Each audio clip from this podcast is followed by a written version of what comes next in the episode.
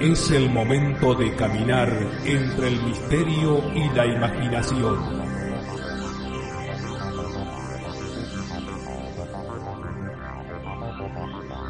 Es el momento de caminar al filo de la realidad. Conduce Gustavo Fernández. Junto a Quique Marzo y Emanuel Yudice.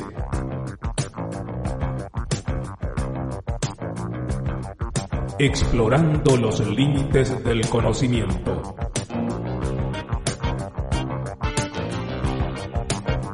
Locución José Ruiz Díaz.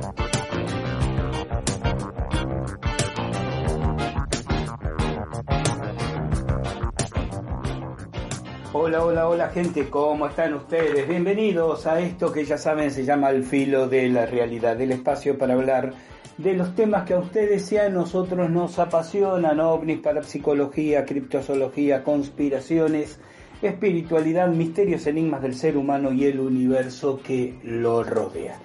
Con el aporte técnico documental eh, afectivo de mis queridos amigos Alberto Quique Marzo y Emanuel Giudice, dispuestos a transitar este espacio donde agradecemos como siempre a los fans, los incondicionales, los recién llegados, eh, los que se van sumando, los que colaboran con ese pequeño aporte económico que tanto nos facilita algunas de las actividades, propuestas y emprendimientos que realizamos a través del botón azul en la página en evox.com o en la pestaña correspondiente de podcast eh, en nuestro portal al filo de la realidad.com. Bien, me encanta el tema que vamos a tratar hoy. Me encantan todos los temas que tratamos, por eso los tratamos, a fin de cuentas, nadie nos obliga. Pero hay temas y temas, y hay algunos, algunas instancias por las cuales tenemos una cierta predilección, un cierto favoritismo. Siempre admití, no voy a ser eh, hipócrita ahora, que la ufología es la niña de mis ojos, ¿no? El, si bien uno que disfruta volcarse a la investigación parapsicológica, el esoterismo, las sabidurías ancestrales, la ufología tal vez hasta por una por un eco nostálgico que tiene que ver con las mocedades de quien habla y, sus propios comienzos en, el transitar estas disciplinas, la ufología, la ovnilogía, como le decimos en Sudamérica más comúnmente, y no sé si no más propiamente, eh, para mí siempre ha tenido una predilección muy, muy especial. Y sobre todo cuando, bueno, lo, conversamos unos pocos podcasts atrás, ¿no? Cuando tiene que ver con volver a, físicamente a lugares que uno ha transitado, que, que hacen eco en la memoria, en la memoria ufológica de la propia vida. Esto que tenía que ver con presuntas bases submarinas extraterrestres o pretendidamente extraterrestres en el litoral marítimo argentino, frente a la Patagonia argentina. Eh, bueno, esas andanzas que, tratamos ya en un podcast eh, unas pocas semanas atrás. Pero en esa oportunidad, o mejor dicho, luego de esa oportunidad, me quedé pensando que había ciertas generalidades que uno quizás equivocadamente, si no tendenciosamente, da por sobreentendidas, y no necesariamente la mayoría de los oyentes debe verlo así. Me refiero concretamente a las referencias que hacía sobre las actividades de la Armada Argentina, la Armada de Guerra, la Marina de Guerra Argentina, tras la captura de submarinos fantasmas en el litoral, fenómeno que muchas veces asocia a la presencia de OSNIs, objetos submarinos no identificados. De hecho, el término OSNI a un submarino fantasma le cabe perfectamente, porque ¿qué es un submarino fantasma sino un objeto sumergido cuya naturaleza se desconoce. Así como no tenemos por qué, así como la palabra ovni no debe ser sinónimo de nave extraterrestre, tampoco debe serlo la palabra osni. Así como un ovni bien puede ser el prototipo mm, de, de, una aeronave de otra potencia, un secreto y operando clandestinamente sobre cielo si no enemigo, por lo menos extranjero, Un OSNI bien podría ser exactamente lo sucedáneo en el mismo concepto. Y también es muy posible que un ovni sea una nave extraterrestre y también es muy posible que un OSNI sea un vehículo extraterrestre operando bajo la superficie del mar. En ese podcast anterior que yo les, les comentaba, hablaba de, esa, de esa teoría que estuvo tan instalada, cuando menos en Argentina, en los años 70 del siglo pasado. Alguna vez vamos a tomar conciencia los que tenemos una década de existencia lo, lo, fuerte que resulta hablar del siglo pasado. Y sí, sí, yo a veces digo cuando leí algún autor que escribía en 1920, 1930, y, se, y decía durante la década de los 70 del siglo pasado se refería al siglo XIX y nos parecía absolutamente coherente y consistente. Bueno, ahora hablamos y tenemos el derecho de hablar de la misma manera del siglo XX, ¿no? Es el siglo pasado. Bien, pero no ese es el punto al que los, los remitía. Eh, yo mencionaba en ese podcast que en la década del 70 del siglo pasado eh, estaba muy instalada en Argentina, en, en, el ambiente ufológico sudamericano, pero particularmente en Argentina, esta idea de que en dos de nuestros principales golfos en el mar, y para el oyente no conocedor de la geografía argentina, no estaría mal que en este momento busque un mapita de la Patagonia como para ir siguiendo visualmente esta, esta conceptualización. En dos de los golfos, de hecho los más grandes, los más extensos, gigantescos golfos de centenares de kilómetros de diámetro, San Matías, frente a la provincia, o siendo litoral de la provincia de Río Negro, y San Jorge, mucho más al sur, siendo litoral de la provincia de Santa Cruz, podrían existir bases submarinas supuestamente extraterrestres. Recordemos que la Patagonia es esa región de nuestro país, Argentina, integrado por las provincias de Río Negro, Neuquén, Chubut, Santa Cruz y Tierra del Fuego. Algunos geógrafos incluyen a la provincia de La Pampa también como parte, cosa que mm, por lo menos no, no es tradicional históricamente, ya que La Pampa se encuentra geográficamente a la misma latitud que la provincia de Buenos Aires, que no por eso es parte de la Patagonia, ¿no? el argumento es más bien histórico, tiene que ver con que todo eso, toda esa región era territorio tehuelche primero, luego por invasiones pasó a manos de las etnias mapuche, y no llegaba a la frontera sur de lo que fue la Argentina primigenia, pero es un debate, este, si se quiere, de biblioteca.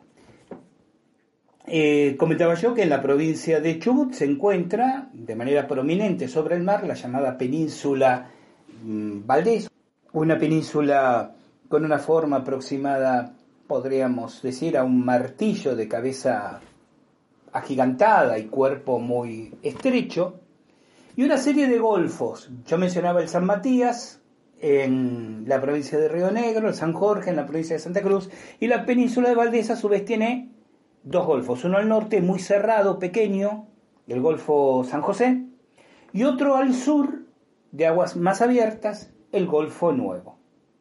Y el Golfo Nuevo, a su vez, el litoral del Golfo Nuevo es compartido por Puerto Madryn, una de las ciudades más importantes, no capital, de la provincia de, Chubut.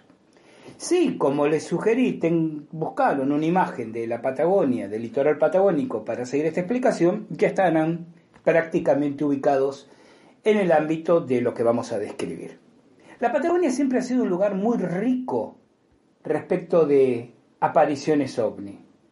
Recordemos que la primera aparición ovni registrada, declarada por el testigo, notificada, donde un objeto de cúpula transparente con dos visibles tripulantes se sostuvo en silencio muy cerca del suelo del testigo fue un estanciero patagónico llamado Wilfredo Arevalo, ya en el año 1900, principios de 1948, pocos meses después de Roswell y del caso de, de Arnold. Y también mencioné en aquel podcast, y no voy a ser redundante, la riqueza de apariciones en esos años 60, 70 en el litoral patagónico. Mencionaba también en ese podcast mi mm, interés, mi curiosidad y, ¿por qué no decirlo? De alguna manera casi mi alegría eh, nostálgica de descubrir que en el 2022 los patagónicos me seguían diciendo que era relativamente frecuente ver luces entrando y saliendo del mar. Y especialmente del Golfo Nuevo, que es donde vamos a enfocar ahora nuestra atención. Porque también dije en su momento, y esto es lo que mencioné al pasar, que ese había sido el, el escenario de lo que se conoció inclusive periodísticamente como la batalla de Golfo Nuevo, una operación hecha por la Armada Argentina en persecución e intento de captura de ecos que se registraban en la zona del Golfo, del Golfo Nuevo precisamente, y bajo el rótulo de submarinos fantasmas. De eso es de lo que vamos a hablar en detalle y con más extensión el día de hoy. En cuanto regresemos de esta, nuestra habitual pausa en Al filo de la realidad.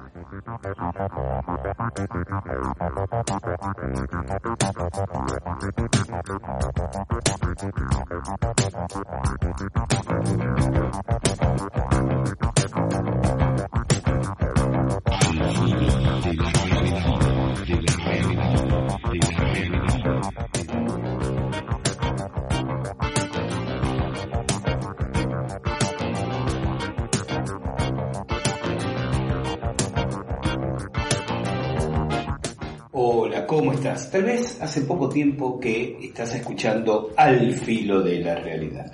Si es así, te comento que somos un grupo muy pequeño de personas que hacemos esta y otras actividades vinculadas con la difusión de los temas que a vos y a nosotros nos interesan, ovnis, civilizaciones desaparecidas, criptozoología, conspiraciones, fenómenos parapsicológicos. Hacemos esta difusión como una manera de poner en el escenario de los interesados el resultado de las investigaciones que realizamos. Pero no te estoy comentando nada nuevo, nada que no hayas escuchado ya en al filo de la realidad. Lo que sí te comento es que estas actividades las realizamos absolutamente financiadas con nuestros propios bolsillos. Y si sos uno de los incondicionales, de aquellos que nos vienen escuchando desde hace años, no hay nada nuevo que tenga para decirte porque ya nos conoces. Entonces, a unos y a otros, estoy aquí para pedirles que nos den una mano, para que nos acerquen su colaboración libre, voluntaria. Vas a encontrar por ahí un botón, una tecla de color azul que dice apoyar. Eso nos permitirá contar con una muy, muy pequeña contribución de tu parte, poco más de un euro mensual que sumado en el conjunto de quienes quieran acompañarnos nos va a permitir acelerar investigaciones, pagar determinados análisis técnicos, poder cubrir gastos de viajes que igual seguirán saliendo de nuestros bolsillos, pero desde ese momento de una manera un poco más aliviada. Si a vos te interesa, si a vos te importa el esfuerzo que hacemos, si de alguna manera te suma algo lo que te devolvemos a través de este espacio, apoyarnos. Y vas a tener acceso a un podcast extra mensual como una manera de corresponder, de expresar nuestra gratitud. Gracias por estar ahí.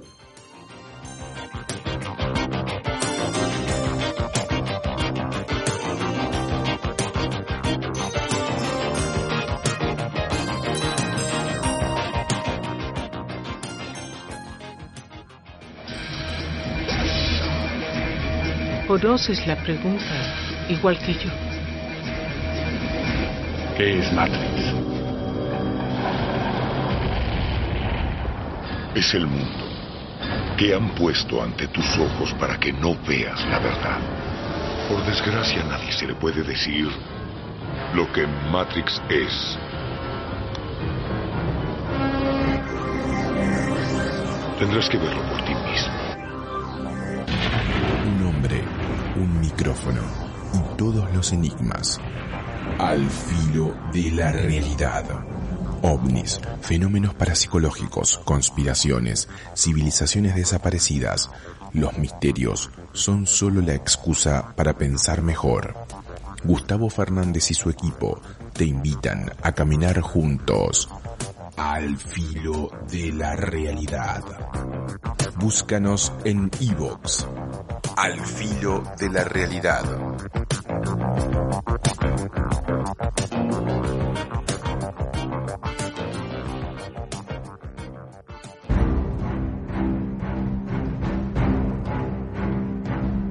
Estudia, trabaja, sé un buen marido o una buena esposa, lleva a tus hijos a la escuela, sé un buen padre y por sobre todas las cosas, no cuestiones nada. Conspiraciones. La verdad está entre nosotros, pero estratégicamente oculta. Conspiraciones. ¿Quiénes son los titiriteros que manejan los hilos de nuestro entramado social? Conspiraciones en Al filo de la realidad.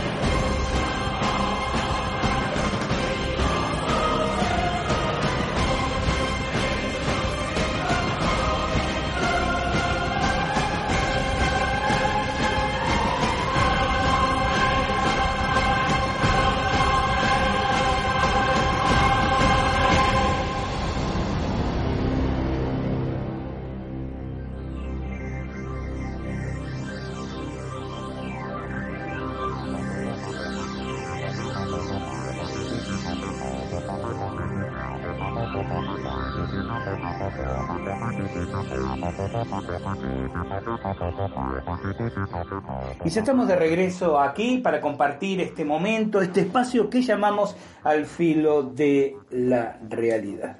Gracias como siempre a los oyentes, los veteranos y los noveles que nos dejan sus comentarios, sea en las redes sociales, saben que nos pueden encontrar en Facebook, en Instagram, en Twitter, creo que la única en la que no estamos todavía es Twitch y TikTok. Eh, en nuestros grupos en WhatsApp y en Telegram. Y si van a nuestro portal, alfilodelarealidad.com, ahí tienen los picando en determinadas eh, widgets, ingresarán inmediatamente en la red social que les interese contactar y profundizar. Volvemos a Golfo Nuevo, volvemos a objetos submarinos no identificados. Me puse a reunir días pasados material sobre qué había ocurrido en, aquellas, en aquella instancia que se conoce, como les decía, genéricamente como la batalla de, de Golfo Nuevo.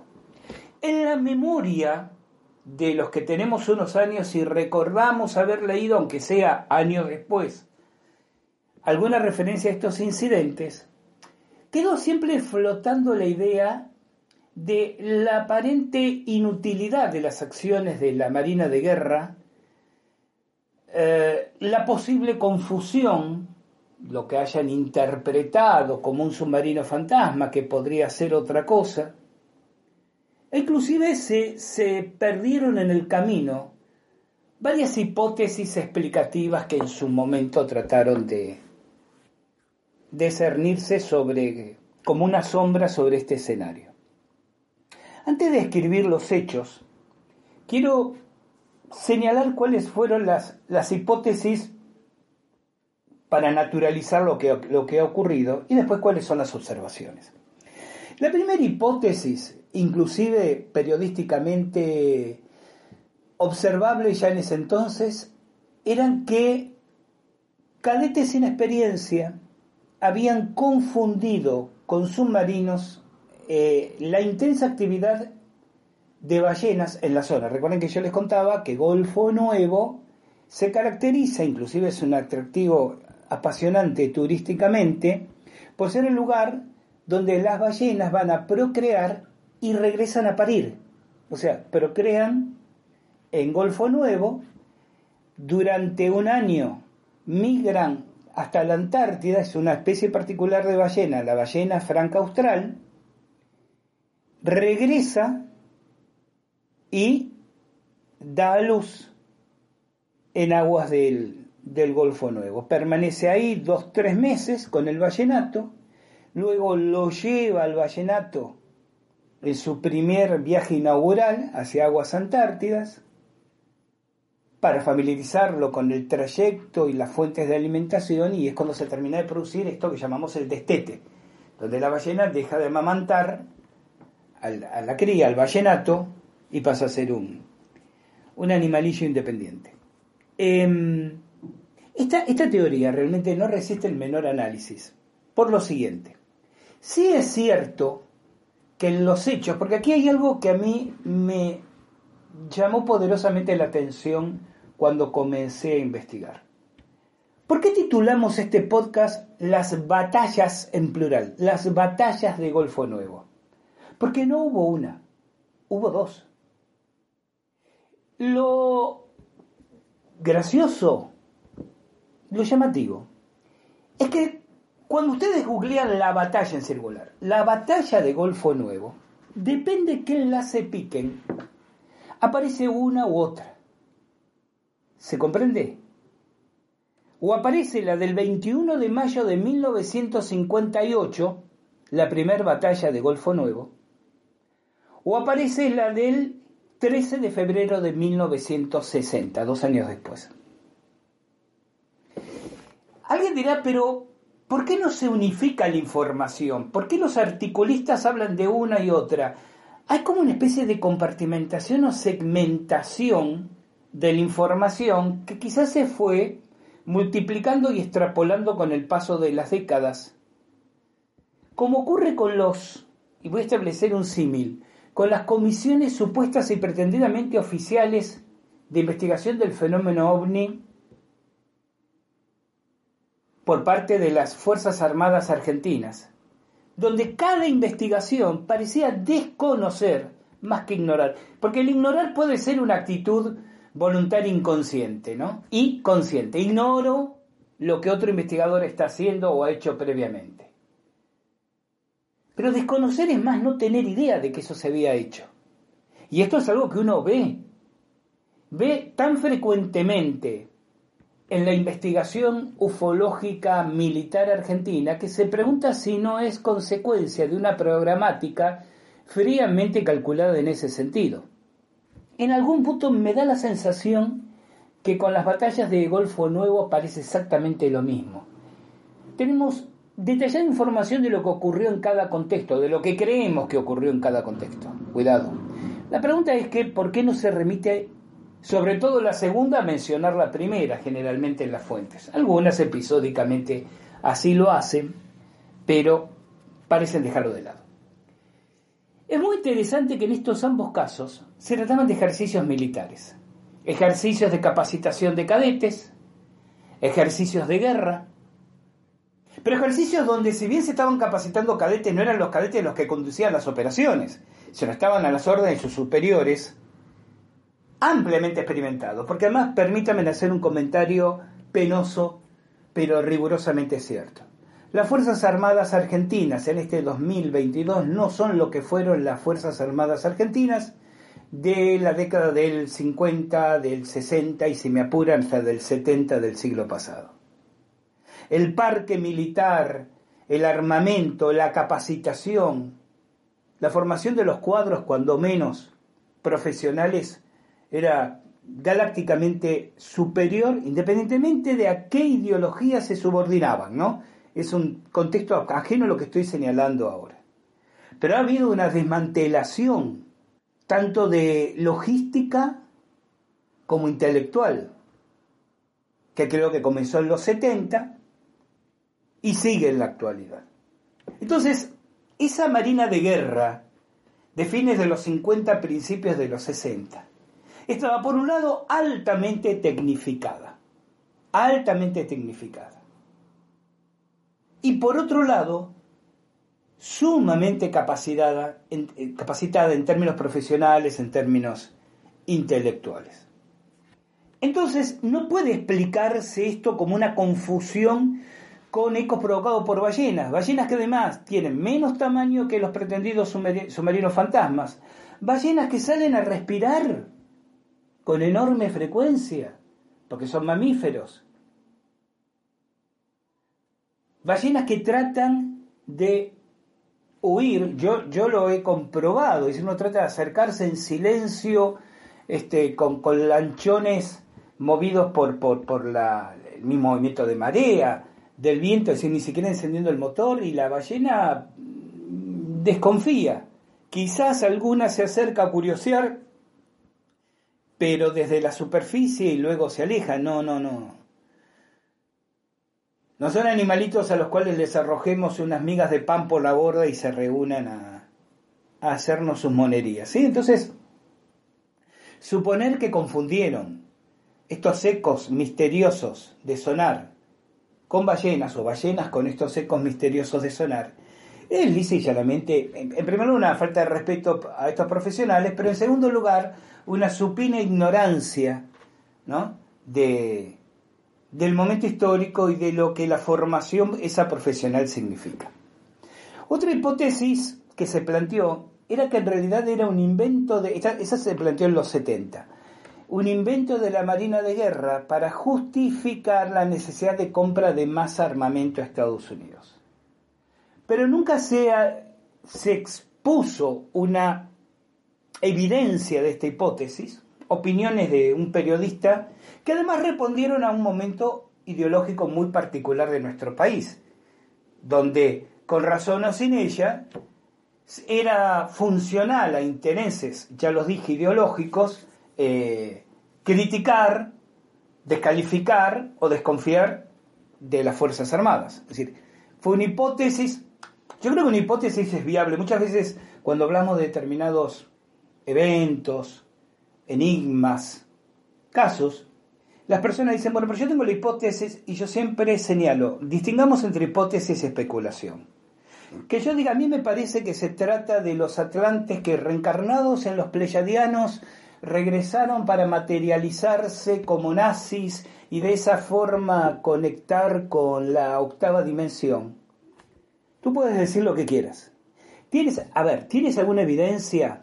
¿Puedes construir un argumento? No, entonces eso es una especulación. Una hipótesis va acompañada de evidencias, o cuando menos una construcción argumental sólidamente establecida. Y con esta hipótesis que le mencioné, y ahora pongo hipótesis entre comillas, no es más que la formulación de esa petición de principio. Luego hubo hipótesis que hablaban de submarinos soviéticos, pero tampoco hubo ninguna evidencia y esto también respondía a la ideología oficial predominante en ese momento, especialmente de los 60 estoy hablando, ¿no? Donde había una clara alineación del gobierno argentino durante 20 años con, con Estados Unidos. Corrió también la hipótesis de que se tratarían de submarinos nazis. Recordemos, y esto lo describí en detalle y no voy a ser redundante en ese podcast ya citado, que en Argentina desembarcaron, se entregaron oficialmente submarinos nazis en 1945, muy poco después de finalizada la Segunda Guerra Mundial, y hay fuertes y consistentes evidencias documentales de que otros submarinos alemanes estuvieron atracando en costas argentinas y desembarcando materiales e individuos, ya ahí tenemos todo un tema interesante, durante el 47 y hasta el año 52. Es decir, siete años después, inclusive, de finalizada la Segunda Guerra Mundial. Yo mencionaba en un podcast el descubrimiento de lo que presuntamente serían los restos de un submarino nazi hundido frente a la costa marítima de la provincia de Buenos Aires, recientemente descubierto. Y he vuelto a mencionar otro podcast que ya se ha confirmado que es un submarino. Ahora está el gran debate si es alemán, de otra nacionalidad, pero está absolutamente confirmado que es un submarino. Eh, hay mucha evidencia que dice que durante unos pocos años, después de la Segunda Guerra Mundial, hubo submarinos pretendidamente alemanes que seguían llegando a la Patagonia desembarcando clandestinamente equipos, algunos suponen el tesoro nazi, personajes. Y bien sabida la enorme cantidad de nazis, no solo alemanes, ¿no? Croatas, ucranianos, franceses, que los hubo, llegados a Argentina después de la Segunda Guerra y bien acogidos por nuestra sociedad, ahí lo tenían ustedes a Jacques Desmayev, formal y respetado académico, historiador, antropólogo, pero como francés, miembro que supo ser de una falange de la CSS en su división francesa. Pero ya en 1958, todo sonaba como demasiado tardío para seguir presuponiendo la llegada de estos submarinos clandestinos. Y aquí es donde la teoría de el submarino entronca con las teorías de los OSNIs como objetos no identificados de naturaleza o procedencia no humana. Y entonces tenemos los dos escenarios. Dos oportunidades separadas por poquito menos, poquito más, perdón, de, de dos años, en las cuales se enfrentan la Marina de Guerra Argentina de un caso tenemos más información que del otro. Y aquí lo que estamos es compartiendo los hechos objetivos tal cual ocurrieron. El 21 de mayo de 1958 se encuentran en el Golfo Nuevo, en prácticas, los cruceros General Belgrano, 9 de julio y la Argentina, los destructores Buenos Aires, Entre Ríos Misiones y Santa Cruz, el buque taller Ingeniero Iribas y los remolcadores Sanavirón y Charrúa, acompañado de un grupo de aviones navales. A las 10 de la mañana, el Buenos Aires inicia las actividades del día. Ejercitaciones con equipos de detección electrónica sobre el remolcador Sanavirón, ¿no? que actuaba de objetivo en estos juegos de, juegos de guerra. Pero 35 minutos después, el operador de sonar tiene contacto de submarino. Aclaremos que no operaban naves de ese tipo en la zona en esa oportunidad. Y pone en aviso al comandante de la Fuerza de Cruceros, el contraalmirante Benjamín Moritán Colman, máxima autoridad naval en el teatro de operaciones. Inmediatamente, este organiza una Huasca. Huasca es la unidad antisubmarina de caza y ataque, con los destructores Buenos Aires, Entre Ríos, Misiones y Santa Cruz. A las 10.51 el Buenos Aires mantiene contacto sonar y lanza entonces una carga de profundidad intimidatoria. Al no emerger el submarino, el comandante de la Fuerza de Cruceros organiza una SASCA que es una sección antisubmarina de caza y ataque, con el Buenos Aires y el Misiones, quienes comienzan a realizar inmediatamente ataques combinados contra el submarino, arrojando dos cargas en Misiones y cuatro en Buenos Aires. Como consecuencia del ataque, ambos buques pierden el contacto sonar con el submarino. Inician entonces una búsqueda en el espiral, a la que se une el Entre Ríos. Se envía entonces el Buenos Aires a la boca del Golfo, todo esto está ocurriendo en el Golfo Nuevo, recuerden ustedes, para hacer búsqueda hidrofónica de contención e impedir una posible huida. Y se agrega a la búsqueda un tipo de avión conocido como Catalina. A las 12.36 llegan dos aviones de la base comandante Tomás Espora, que se encuentra muy cerca de la ciudad de Bahía Blanca, en el sur de la provincia de Buenos Aires. Empiezan a tomar geográficamente la dimensión de la urgencia para convocar el apoyo de refuerzos tácticos desde una distancia tan significativa.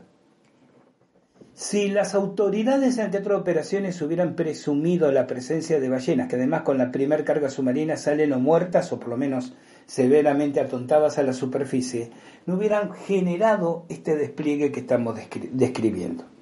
Entonces, 12.36 del mediodía, estamos hablando apenas dos horas de comenzadas las acciones, llegan dos aviones de la base Tomás Comandante Ospora para unirse a la búsqueda. A las 13.05 aquí el principal protagonista pasa a ser el destructor Buenos Aires. El Buenos Aires tiene un contacto nuevamente mantenido, sostenido de submarino. A las 13.50 el Buenos Aires tiene un contacto que interpreta como submarino asentado en el fondo del Golfo para evitar persecución. A las 14.10, el Misiones y el Santa Cruz hacen un ataque de rastreo a baja velocidad y lanzan dos cargas cada uno. Se pierde en consecuencia el contacto y en ese momento comienza el mal tiempo con chubascos, niebla y chaparrones. A las 14.30 hay pérdida de todo contacto inicia una búsqueda en espiral el Entre Ríos y el Santa Cruz, y mientras tanto el Buenos Aires y el Misiones se encuentran en la boca del Golfo para impedir el escape, la huida eventual del submarino. A las 16.40, el Buenos Aires tiene un contacto sonar con avistaje de estela de submarino sumergido navegando hacia la salida del Golfo. Cinco minutos después pierde el contacto. A las 17.34, el Entre Ríos tiene un contacto sonar al norte de Bahía Cracker y forma una zasca, ¿recuerdan la sección antisubmarina de caza y ataque? Con el Misiones y lanzan cuatro y dos cargas respectivamente. A las 17.50, el Buenos Aires, el Misiones y el Entre Ríos, que se acercan a la zona, observan grandes manchas de aceite en el agua y obtienen contacto sonar que se pierde luego. A las 18.03, el Buenos Aires divisa movimiento hacia la costa, era momento de, chubascos, es decir, chubasco le llamamos aquí en Sudamérica las caídas intempestivas y breves de lluvia, y cuando va hacia ella para observar, avista una estela su estribor e inmediatamente ve lo que cree que es un periscopio a una distancia de 220 metros, yendo entonces a su encuentro carga su artillería y trata de embestir al submarino, siendo asistido por el Entre Ríos y el Santa Cruz, mientras el Misiones investiga las embarcaciones de la costa, que resultaron ser dos pequeños pesqueros que no acataron la orden de exclusión. Cuando esto comenzó, y esto también ocurre en el 60, se prohíbe a todo civil navegar o sobrevolar la zona. De hecho, cuando inclusive en los días, ya, ya regreso al escenario del conflicto, cuando en días posteriores llegan equipos periodísticos desde la ciudad de Buenos Aires, se les prohíbe eh, sobrevolar o acercarse siquiera por tierra a Península Valdés, cuando menos a, los, a, la, a la zona del litoral, de la costa, para hacer una observación visual. Pero volvemos al momento en que el Buenos Aires eh, avanza sobre el pretendido submarino y el Misiones investigaba las embarcaciones de la costa. Al pasar el Buenos Aires sobre la estela del periscopio, que lo describe como pintado de marrón claro y aparentemente con snorkel, observa manchas de aceite. El periscopio fue visto por oficiales y tripulantes de las estaciones del Comando Control de Artillería y piezas de artillería del buque, además de los vigías. Aquí es donde yo hago una pequeña observación, porque alguien dirá, bien Gustavo, entonces estamos hablando de submarinos porque vieron un periscopio. Es lo que interpretan como un periscopio. Pero un no identificado puede presentar cualquier cosa. A ver, lo voy a decir de una manera que es muy, muy, tan elemental que casi me da un poquito de vergüenza. Pero imaginen un platillo volador con una antena, que en vez de estar desplazándose por el aire, diríamos, he ahí un platillo volador con una antena, lo hace a 3-4 metros de profundidad con el extremo de la antena saliendo del agua. Remóntense en el 58. ¿Cómo lo interpretarían? 19 minutos después, es decir, a las 18.22, el Buenos Aires tiene un contacto radar a 2.400 metros, apreciando el mismo, es decir, el contacto radar, no observación visual, como el que provocaría una caseta o torre de submarino. A las 19.30 el Buenos Aires retoma contacto radar. Lo vuelve a retomar a las 19.32, pero ahora a 1200 metros. A las 19.55 el Buenos Aires lanza tres granadas iluminantes buscando el blanco sin resultado. A las 21.27 el Buenos Aires lanza otras tres granadas iluminantes, navegando en formación con el Entre Ríos, Misiones y Santa Cruz y a las 21.30 se utilizan proyectores para la búsqueda y a partir de allí los cuatro destructores se dedican a hacer barrera a la salida del Golfo. El día siguiente, a las 9.20 de la mañana, llega un avión de patrulla Martin Mariner con ocho cargas de profundidad y recorre el Golfo en búsqueda. A las 9.23, el Misiones obtiene contacto sonar nítido y forma unidad de ataque con el Santa Cruz y el avión de patrulla. A las 9.35, el avión CTA-2 con 25 cargas de profundidad llega a Puerto Madryn. Se embarcan en el Sanavirón y se reaprovisionan con ellas a los cuatro destructores. Llegan también a la zona de operaciones dos aviones Catalina. A las 10.15, el Misiones y el Santa Cruz, que mantienen contacto sonar con el submarino, dirigen el ataque del avión Martin Mariner largando este cinco cargas de profundidad y a partir de ahí se pierde todo contacto. Esta es una breve reseña, explotada luego con, diversos matices, ¿no? que se le pueden dar desde lo periodístico y lo político, eh, del ataque de la Armada a un submarino de origen desconocido en aguas del, Golfo Nuevo. La información es facilitada por el capitán de navío Pablo Arguindegui en su libro Apuntes sobre los buques de la Armada Argentina. Tan grave se consideró este, este incidente que en junio de 1958 se realizó en el Congreso de la Nación Argentina una sesión secreta de los legisladores para escuchar al secretario de Marina exponiendo los hechos. Hubo un comunicado público, pero que dice tan umbrosamente lo siguiente. Esta honorable Cámara se da por satisfecha con las explicaciones del señor ministro de Marina y hace pública declaración que la Marina de Guerra de la República ha actuado en la emergencia con responsabilidad argentina en defensa de la soberanía de la nación. ¿Qué quiere decir esto? Porque precisamente escudándose en que los contenidos formaban parte de una sesión secreta, y recordemos que han pasado, ¿cuánto? ¿64 años ya? Sí, 64 años. Y todavía no se ha liberado esta información, si es que se ha conservado. Hago enseguida un comentario en ese sentido.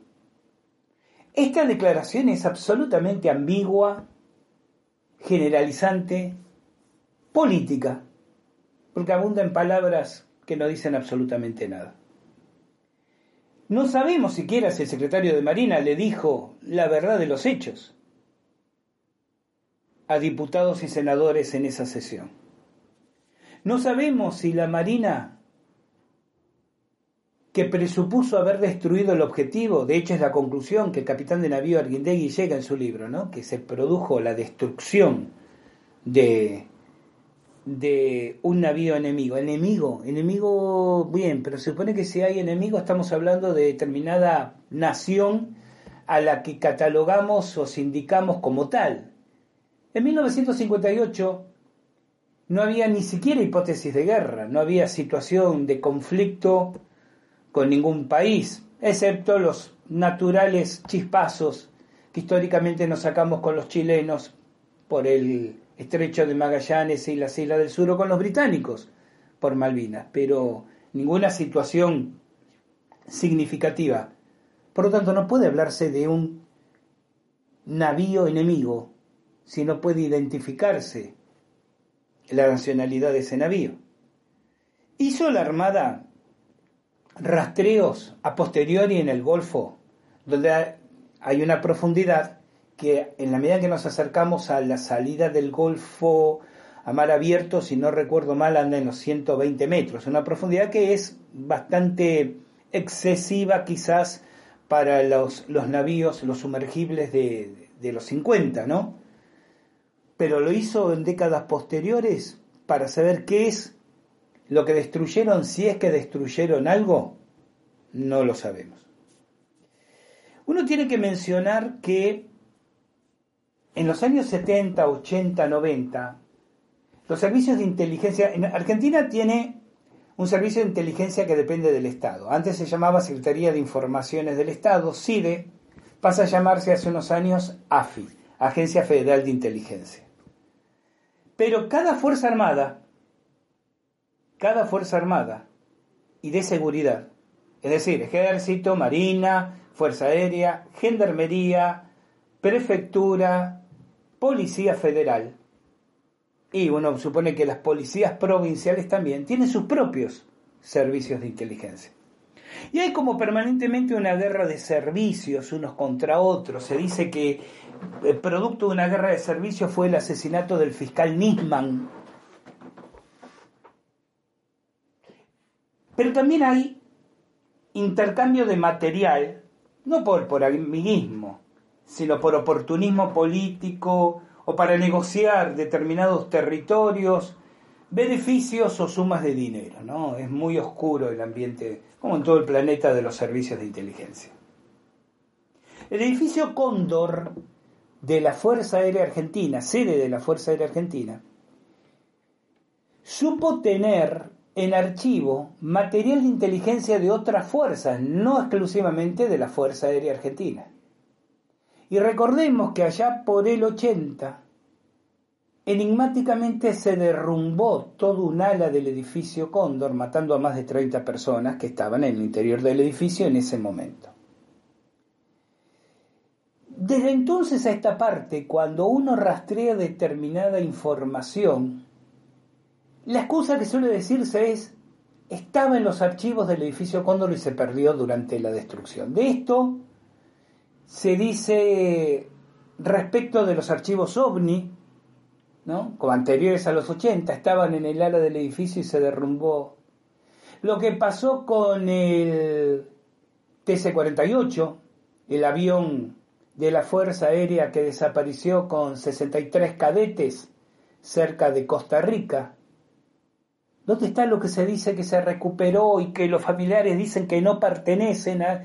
estaban en el edificio Cóndor? E inclusive se dice que mucho material vinculado a la represión por parte de la dictadura sobre eh, grupos terroristas o grupos civiles salpicados de, terroristas, y no por serlo, sino quizás por compartir algún espacio, se perdió en el derrumbe del cóndor. Y también, porque estoy realizando algunas indagaciones con contactando a algunos si en algún momento puedo hablar de esto, voy a sorprender a muchos compatriotas. Eh, más la gente que nos sigue con tanta paciencia y bonomía de otros países, los nombres resultarán indiferentes. Pero estoy realizando algunas gestiones con conocidos nombres de la política argentina de hace algunas décadas, que si en algún momento puedo hablar de ellos y con ellos, y ellos a través del filo de la realidad van a sorprender. Y si no puedo, no se hablará.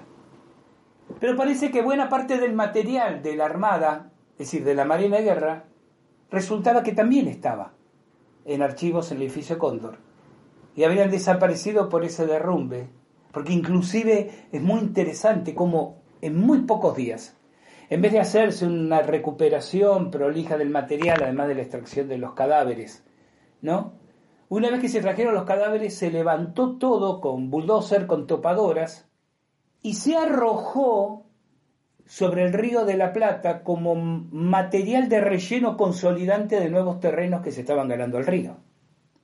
Como se hizo con escombros de la voladura de la Embajada de Israel, como se hizo con los escombros de la voladura de la sede social de la AMIA. Rápidamente todo va al río a ser relleno para consolidar nuevos terrenos. Así que, sin duda hay mucho para hablar todavía de lo que ocurrió el 21 y 22 de mayo de 1958, pero que no terminó ahí, porque el 13 de febrero de 1960,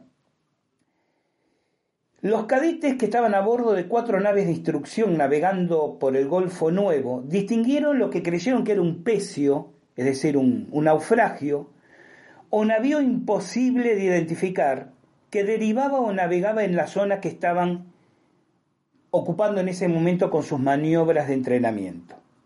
El objeto no identificado se encontraba sumergido por momentos, por momentos salía a la superficie, en momentos se sumergía a 150 metros de profundidad. Hidroaviones de las bases de Puerto Belgrano y Mar del Plata despegaron y lanzaron cargas de profundidad en el sitio. El destructor Ara Cervantes y los patrulleros Ara King y Ara Murature colocaron minas submarinas a lo largo de la entrada del Golfo para prevenir cualquier intento de desembarco y se desplegaron unidades de infantería con el mismo propósito por todo el litoral de Península Valdés y del Golfo Nuevo mm, al norte y al sur de la ciudad de Puerto Madre. Por la noche, durante toda la noche, se lanzaron bengalas y se iluminó permanentemente la zona con reflectores. Los primeros informes sostenían que se había dañado a la nave intrusa, pero luego fue evidente que había escapado, lo que llevó en ese momento a especular que se trataba de un submarino nuclear. En algunas versiones del hecho, se informa sobre dos submarinos, uno de los cuales había logrado escapar, mientras que el otro permaneció sumergido e inmóvil en las profundidades del Golfo como consecuencia de los ataques de los buques argentinos. El 15 de febrero, el submarino desapareció de las pantallas de sonar sin dejar rastro. La Armada confirmó que el 20 de febrero se lo detectó de nuevo. Se preparó una ofensiva total en la que se emplearon modernos armamentos estadounidenses. Se lanzaron varios torpedos de guía electrónica, pero ninguno habría dado en el blanco. Los aviones atacaron con torpedos dirigidos por sonar, de nuevo, sin ningún resultado. Dos días después, un comunicado de la Armada declara, las aguas del Golfo Nuevo fueron cuidadosamente cribadas en los días 21 y hoy 22 de febrero, sin que se estableciera contacto con submarinos incursores, lo que sugiere que hayan podido escapar.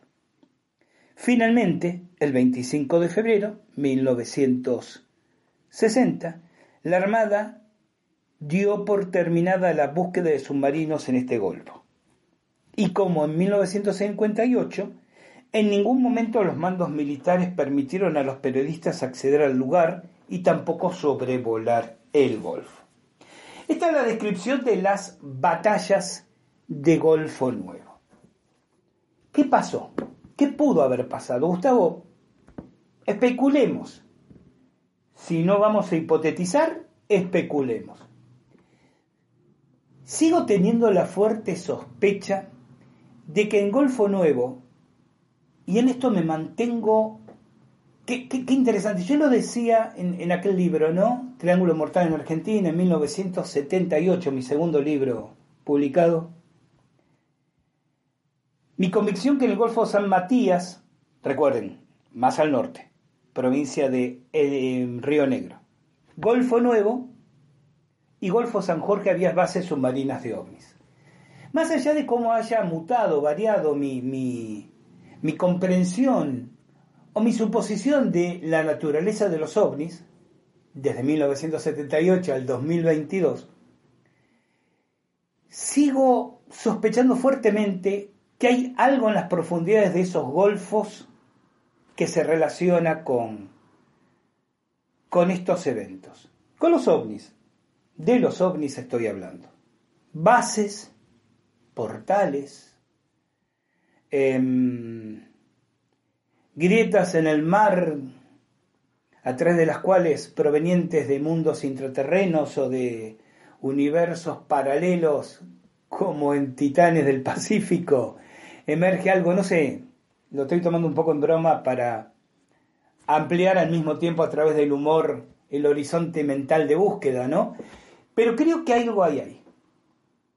Y no solo basándome en aquellos hechos, los del 50, los de los 60, los de los 70 que uno mismo investigaba, leía, lo que me comentan hoy en día, tengo, tengo la sensación de que sería muy interesante, atención chicos del IPEC y del filo de la realidad, ir a instalarnos una semana, por ejemplo, en Puerto Pirámides, ¿no? Ese pequeño y tan, tan típico pueblito pesquero y, marítimo y hacer un barrido desde ahí del, Golfo Nuevo, ¿no?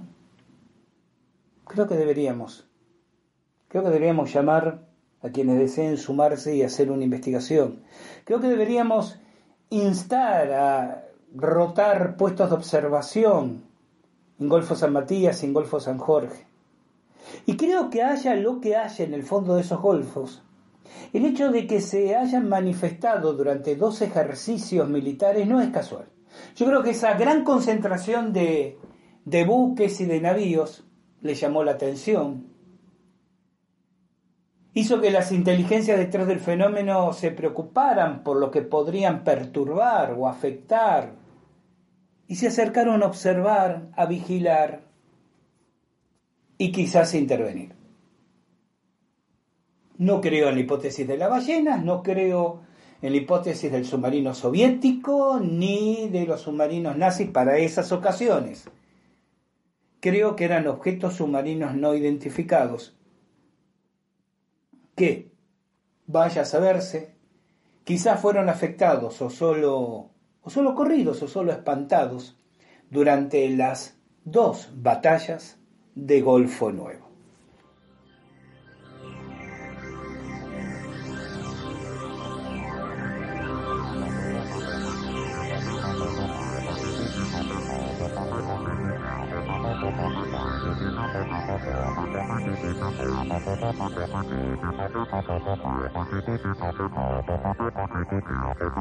Y llegamos así al final de nuestro encuentro de hoy. Gracias por habernos acompañado, gente hermosa. El reencuentro fraternal será cuando la presentación les recuerde que llegó el momento de caminar al filo de la realidad. Soy Gustavo Fernández, los voy a estar esperando. Cuídense mucho, no anden en cosas raras. Como siempre, recuerden que de la puerta de calle hacia afuera hay una vida que está esperando y merece la pena ser vivida. Gracias por estar ahí, porque sin ustedes allí, nosotros aquí, ¿para qué? Chao, hasta nuestro próximo encuentro.